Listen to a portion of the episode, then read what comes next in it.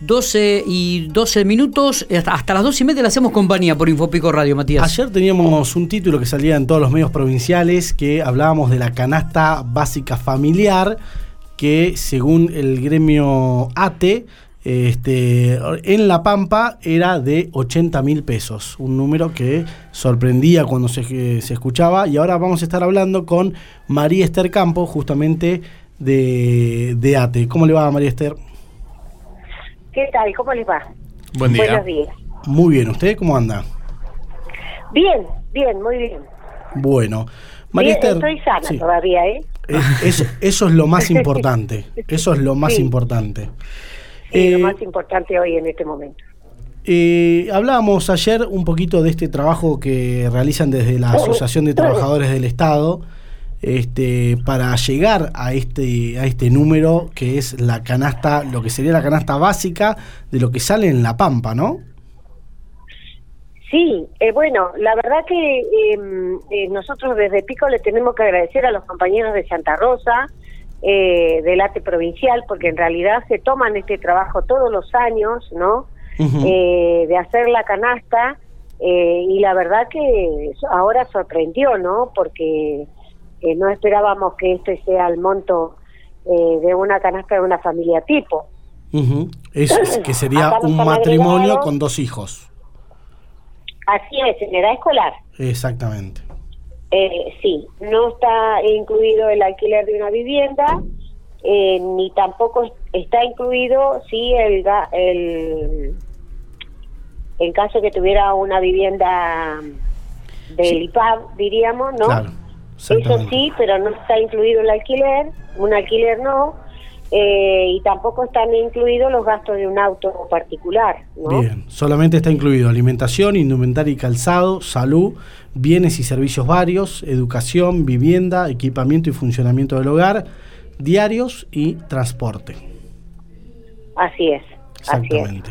el transporte que en realidad también se necesita permanentemente en la época que los niños van a la escuela, en la época que la familia van todos a trabajar, ¿no? O sea, eh, el transporte es totalmente indispensable.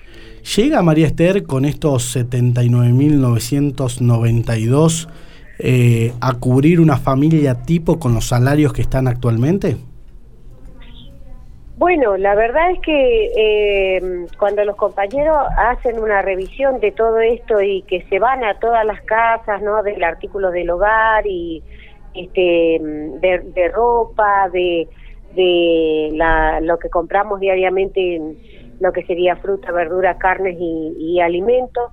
Eh, eh, cuando los compañeros van y hacen toda esta recorrida, en realidad tampoco le es tan fácil, ¿no? Porque eh, los comerciantes no le permiten tampoco sacarle fotos a, a los precios, ¿no? Nosotros sabemos lo que cuesta hacer canasta lo que les cuesta a ellos hacer esta canasta y, la verdad que todos los años se lo agradecemos, ¿no?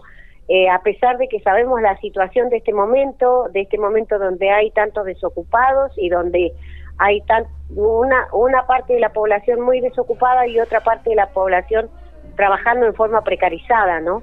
Eh, y que y que el resto de los trabajadores que que nos dicen que supuestamente no están eh, dando una recomposición salarial, eh, recomponiendo el salario acorde a, al INDEC, diríamos, este, también sabemos que estamos este, totalmente atrasados ¿no? con esos salarios. En su gran mayoría eh, los trabajadores no, no tenemos estos salarios, salvo aquel que sea un jefe, ¿no? O, o, o directores, o no sé, pero los, el resto de la población de trabajadores no tenemos esto, o sea, un empleado de comercio no lo tiene, un empleado estatal no lo tiene, un empleado de fábrica, de industria no lo tiene, ¿no? Eh, eh, María Esther, cuando habla de, precarización laboral, ¿manejan algún dato, alguna estadística? ¿Ustedes acá de la ciudad de General Pico tienen algún número al respecto? Porque eh, bueno, la precarización laboral, por ejemplo, en el, en el Estado provincial, ¿no? O sea, nosotros eh, siempre decíamos, eh, en un momento muchos trabajadores estatales trabajamos como gastos de funcionamiento, ¿no? Eh, otros trabajadores trabajaron como planes de empleo, eh, después vino el monotributo, ¿no? O sea, que, que la precarización laboral siempre estuvo, o sea, eh, salvo por ahí también en, en, el privado, eh, son contratos de poco tiempo, ¿no?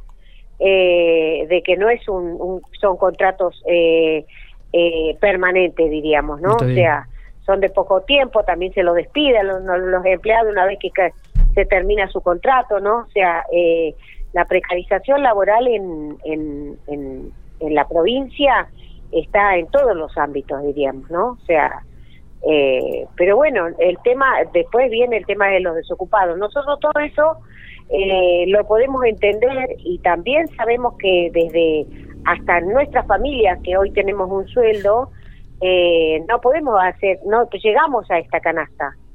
Entonces, por lo mismo tanto, algo nos está faltando, ¿no? algo de los alimentos, algo de la indumentaria, la, la ropa, la ropa, el calzado, eh, los medicamentos, eh, a lo mejor al niño no le cobramos, no le compramos lo suficiente para estudiar, ¿no? O sea que eh, hay en nuestra en nuestra vida, eh, a pesar de que somos trabajadores, eh, eh, una forma de, de, de quedarnos con eh, con necesidades básicas, ¿no? Sí, sí, o un día, o un mes se compra una cosa y otro mes se compra otra, o, se espera el eh, junio o diciembre para los aguinaldos para poder hacer las compras extras que, que, uno pretende o algún arreglito que quieras en la casa. Es verdad que eh, los trabajadores hoy en día ganar 80 mil pesos no todos lo ganan, es verdad, así que entendemos eh, la situación por la cual están atravesando la mayoría de los trabajadores de la provincia de La Pampa, porque uno también es un trabajador y sabe lo que es el costo de vida actual y sabe que cuando uno va a la despensa ya no es más 300, 400 pesos como antes, sino que se lleva una bolsita y ya son 1000, 1200 pesos. Esto es la realidad que nos toca vivir. Eh, eh, es así. Cuando ustedes vieron este informe de parte de sus colegas de Santa Rosa, ¿tuvieron alguna repercusión aquí en, en el ámbito local? Mira, nosotros ahora lo que nos resta es, bueno, yo ya tengo el, la canasta y en realidad lo que hacemos es eh, llevarle la información a los compañeros, ¿no? Eh, y que a partir de ahí se pueda, eh, bueno, los compañeros vayan viendo esto, pero también esto, los trabajadores de Santa Rosa, nuestros compañeros, ¿por qué lo hacen? Porque ahora próximamente creo que tienen una mesa en octubre, me parece que va a ser la mesa de negociaciones salariales y, esto sirve como una base, ¿no? Eh, sirve como una base para, para empezar a continuar la negociación salarial, ¿no? En este caso de los trabajadores estatales. Eh, pero bueno, esto por eso lo hacen los compañeros también, ¿no? A ellos eh, les sirve para ir a sentarse a la mesa de negociaciones paritarias.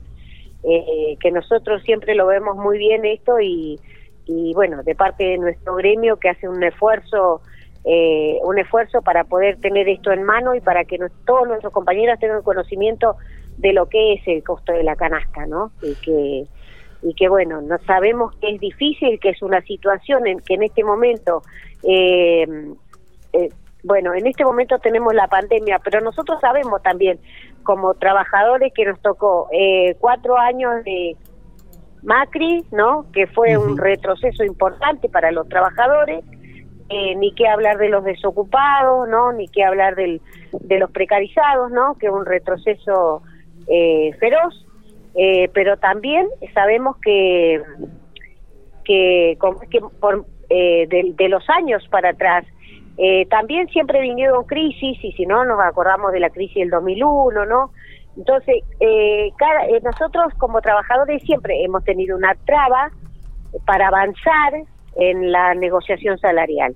Y este año le tenemos que agregar la pandemia, ¿no? Eh, entonces no, nos volvemos a retroceder como trabajadores, como trabajadores, como, como, como desocupados y como precarizados, ¿no? Muy bien. Pero bueno, también ahora vemos un avance, ¿no? Eh, notamos, por ejemplo, de lo, de las organizaciones sociales que van eh, por techo, por techo tierra y trabajo, ¿no? Van por un proyecto de ley eh, que no sé cómo habrá sido, si se habrá logrado la aprobación o no. eh, pero también van eh, por el aporte mm, a las grandes riquezas, ¿no? O sea, eso también yo creo que va a ser eh, una forma de, que el país pueda recuperar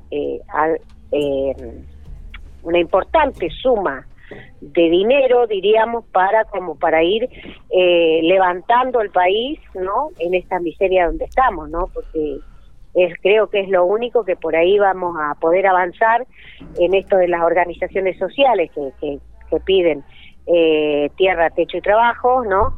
Eh, que es un proyecto y que, y que, bueno, vamos a ver cómo lo toman desde el gobierno nacional, porque eso también va a ayudar a que eh, caiga un poco para, para las provincias, ¿no? Este, el beneficio este de, de poder de llegar a esta de poder llegar a esta ley donde las grandes riquezas aporten un poquitito de sus riquezas, este, también va a mejorar este, a poner un poco de pie el país, ¿no? Muy bien, María Esther, te agradecemos mucho por el contacto y por estas palabras que nos has brindado por Infopico Radio. Bueno, muchas gracias.